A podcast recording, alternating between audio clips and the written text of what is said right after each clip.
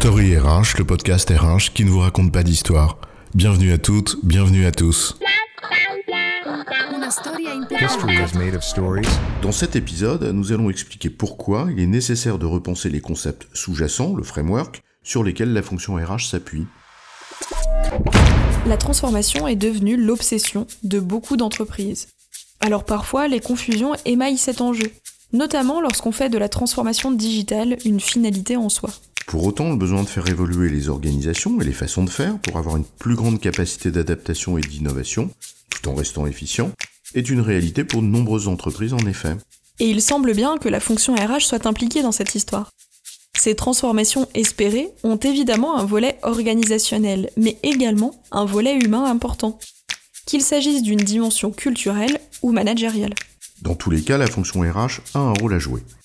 Mais peut-il y avoir véritablement une transformation de ce type, sans transformation de la fonction RH et des principes sur lesquels elle s'appuie? La nécessité de repenser le framework RH, c'est quoi l'histoire? Commençons par une petite précision. Il semblerait que le management aime bien les termes issus de l'informatique. Peut-être un des effets d'un marketing techno-habile. Tiens, l'agilité par exemple. Alors partons de ce type d'analogie, le framework. En informatique, un framework, c'est une sorte d'infrastructure logicielle sur laquelle on s'appuie pour développer. En gros, un ensemble de composants et d'outils cohérents qui constituent un socle. Donc par analogie, on désigne ici par framework RH les concepts sous-jacents qui constituent le socle des processus RH. Deux questions se posent donc. Quel est ce socle et pourquoi faudrait-il le faire évoluer ou le repenser? Le framework RH, c'est le concept de poste. C'est en effet ce concept qui sert de point d'entrée à de très nombreux processus RH. C'est par exemple le point d'entrée pour l'un des plus importants, car il permet d'ajuster les besoins en ressources de l'entreprise, la GPEC. Ou la GEPP. Mais c'est schématiquement la même chose, et c'est un autre sujet. Le point d'entrée dans le raisonnement de la GPEC, c'est bien la notion de poste. On définit l'organisation cible, donc les postes qui la matérialisent, et par conséquent les besoins de compétences, à terme, pour décider des actions à mener pour y répondre. Ça, c'est la version collective, mais sur un plan individuel, qu'il s'agisse de recrutement externe ou de mobilité interne, on s'appuie bien sur une description de poste à pourvoir et des compétences pour l'exercer. Le point d'entrée, c'est le poste. L'évaluation du poste, par ailleurs, avec une méthode d'évaluation, comme la méthode E par exemple, conduit à une classification, le grading pour utiliser un terme anglo-saxon. Et cette classification, c'est le fondement de la politique de rémunération en matière de salaire fixe. Le poste en est le point d'entrée. Le positionnement du titulaire dans sa classe de rémunération, eh bien, c'est souvent en fonction du degré de maîtrise du poste, avec une échelle du type euh, débute, occupe, maîtrise, domine. Le poste. Toujours le poste. Et d'ailleurs, si tu regardes bien la gestion des carrières, quand tu es en haut de ta classe, en parfaite maîtrise de ton poste, tu peux prétendre à prendre un poste mieux classé, en entrée de classe suivante, toujours avec ce degré de maîtrise du poste. Et combien de fois on parlera de risque en la matière quand le saut de classe est trop important? Pas plus de deux pas disait-on. Bref, le poste, c'est aussi le point d'entrée dans le raisonnement en matière de gestion des carrières. Bref, on va s'arrêter là dans les exemples pour retenir une idée simple.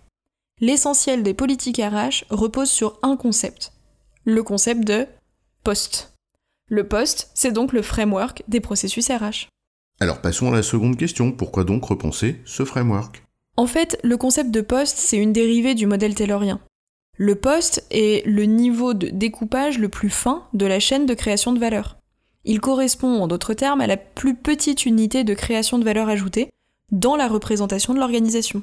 En d'autres termes, le concept de poste correspond en somme à la déclinaison RH la plus directe de la division du travail et des approches tayloriennes. Or, la transformation visée a bien pour objet, en résumé, de combiner les avantages d'une approche taylorienne qui favorise la productivité avec d'autres approches qui favorisent, elles, adaptation et innovation.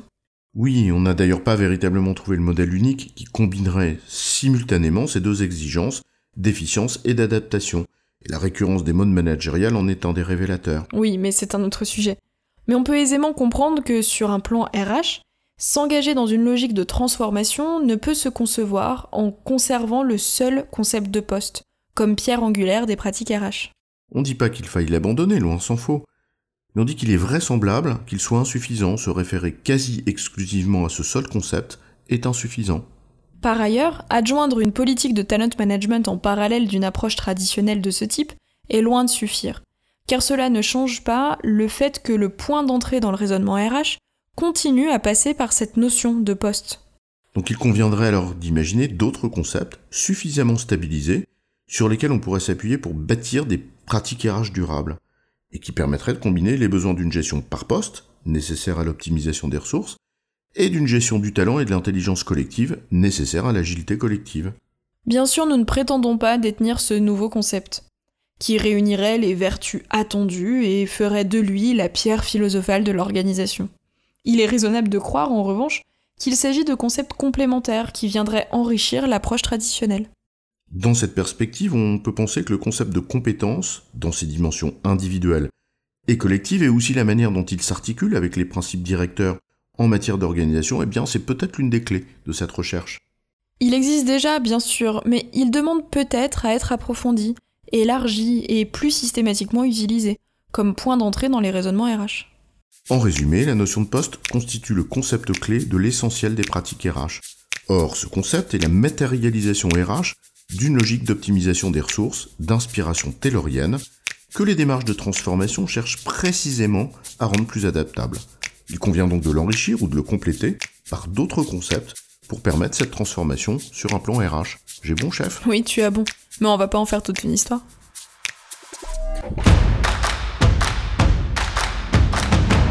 Story RH, le podcast RH qui ne vous raconte pas d'histoire. Retrouvez tous les épisodes sur storyrh.fr.